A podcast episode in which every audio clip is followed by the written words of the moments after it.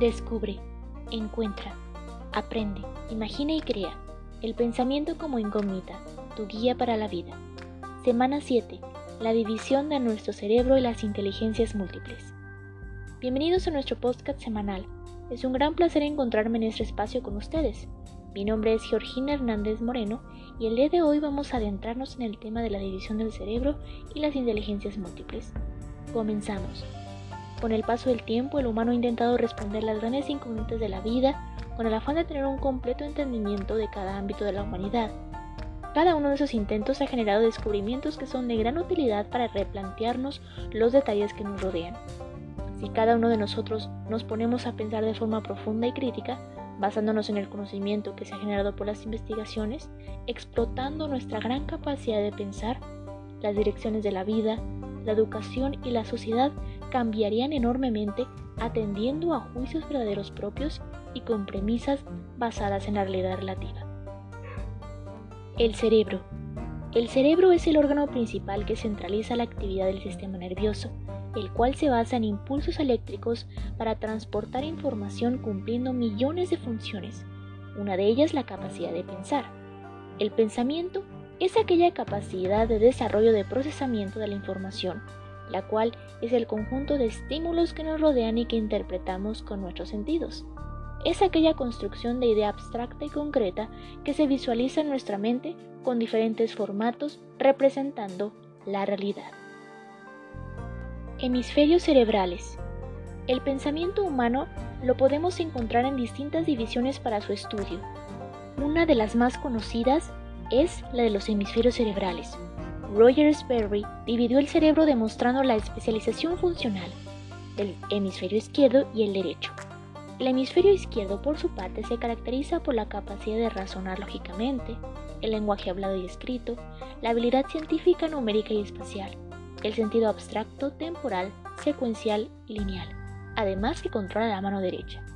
En cambio, el hemisferio derecho se caracteriza por el dominio en la capacidad pues de la intuición, las emociones, sentimientos, la imaginación, la creatividad, las fantasías, los sueños, la expresión y el sentido del arte, el sentido de ritmo y cadencia, la percepción tridimensional, sonido y música, construcción, y claro, el control de la mano izquierda.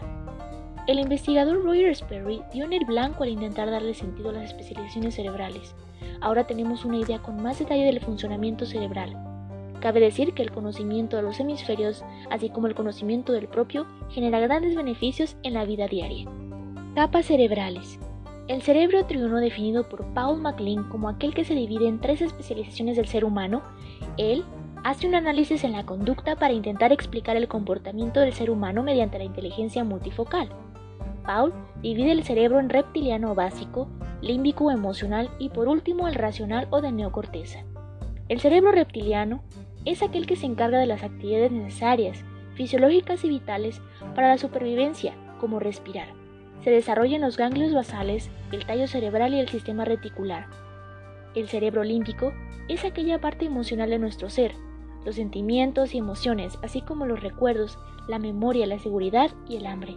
Los encargados de este proceso son el hipocampo y las glándulas pineal y pituitaria.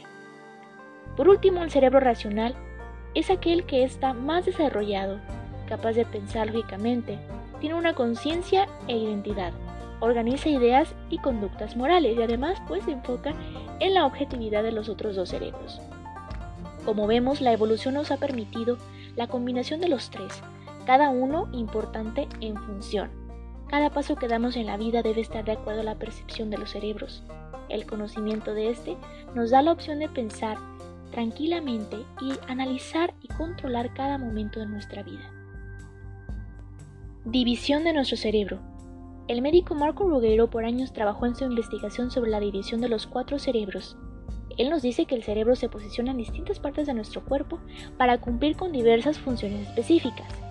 Ruggero divide el cerebro neuroencefálico, el cual se comprende por células humanas en circuitos electrónicos para la función de pensamientos, el neuroentérico, el cual comprende neuronas en el aparato intestinal, que se comunican con el sistema nervioso para controlar las funciones del intestino. Los siguientes dos cerebros se caracterizan por la presencia de microorganismos que influyen en nuestros pensamientos, sentimientos y emociones. Tenemos el neurobiótico, que son aquellos microbios cuya función es la digestión, la síntesis de nutrientes y también es neurotransmisor cognitivo, neurológico y psicológico. En cambio, el nocardio es, son aquellos microbios en simbiosis con las neuronas y células gliales que residen en nuestro cerebro, las cuales son una gran influencia en el desarrollo de trastornos neurológicos y psiquiátricos. Marco Rugueiro propuso en su investigación que el microbioma se considere parte celular de nuestro sistema inmune, ya que menciona que al convivir con el medio ambiente ingerimos o respiramos aquellos microbios que son funcionalmente importantes para nuestro cuerpo. Inteligencias múltiples.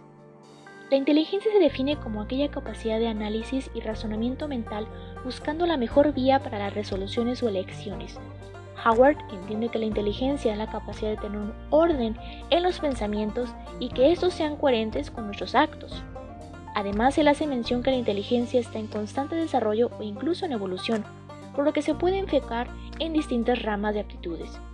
Como lo define en su aportación de las teorías múltiples, la inteligencia, por ejemplo, se puede dividir en lingüística, la comprensión y producción de la lengua de forma eficaz, la inteligencia lógica matemática, la habilidad para resolver problemas lógicos y matemáticos, la inteligencia visual espacial, la habilidad para visualizar formas, figuras, creando diseños y diagramas, la inteligencia corporal kinestésica, la habilidad para controlar movimientos con coordinación, fuerza y equilibrio, la inteligencia musical, la habilidad para percibir y crear melodías y ritmos, la inteligencia interpersonal, la habilidad social en comprensión y relación, la inteligencia intrapersonal, la habilidad de entendernos y valorarnos a nosotros mismos, y por último la inteligencia naturista, el entendimiento del entorno natural.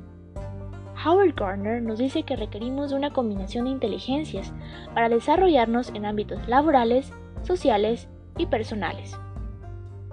El lado de la balanza en la que recaemos por mayor dominio en hemisferio, cerebro o inteligencia dictará nuestra forma de ver el mundo y procesar aquella visualización. Utilízalo a tu favor cuando aprendes, tomas decisiones, haces cambios en tu vida, buscas el equilibrio y eliges la compañía. Cada uno de los elementos de nuestra vida depende de los lentes que elijamos para mirarla. Muchas veces la visión empañada puede llevarnos a destinos guiados o planteados sin siquiera conocer los deseos interiores y verdaderos. El primer paso para el rompimiento de paradigmas es el entendimiento del ser de forma individual y así lograr el crecimiento como ser viviente y pues qué mejor forma que hacerlo conociendo nuestro cuerpo y mente. Les comparto una frase. Antes de la aparición del cerebro no había ni color ni sonido en el universo, ni había sabores ni aromas y probablemente pocas sensaciones, y nada de sentimientos ni emociones. Antes de los cerebros, el universo tampoco conocía el dolor ni la ansiedad. Howard Gardner. Hemos terminado. Se despide de ustedes Georgina Hernández Moreno. Espero haya sido de su agrado. Fue un gusto. Hasta la próxima y recuerda, el cerebro y el pensamiento siempre será una gran incógnita para nosotros.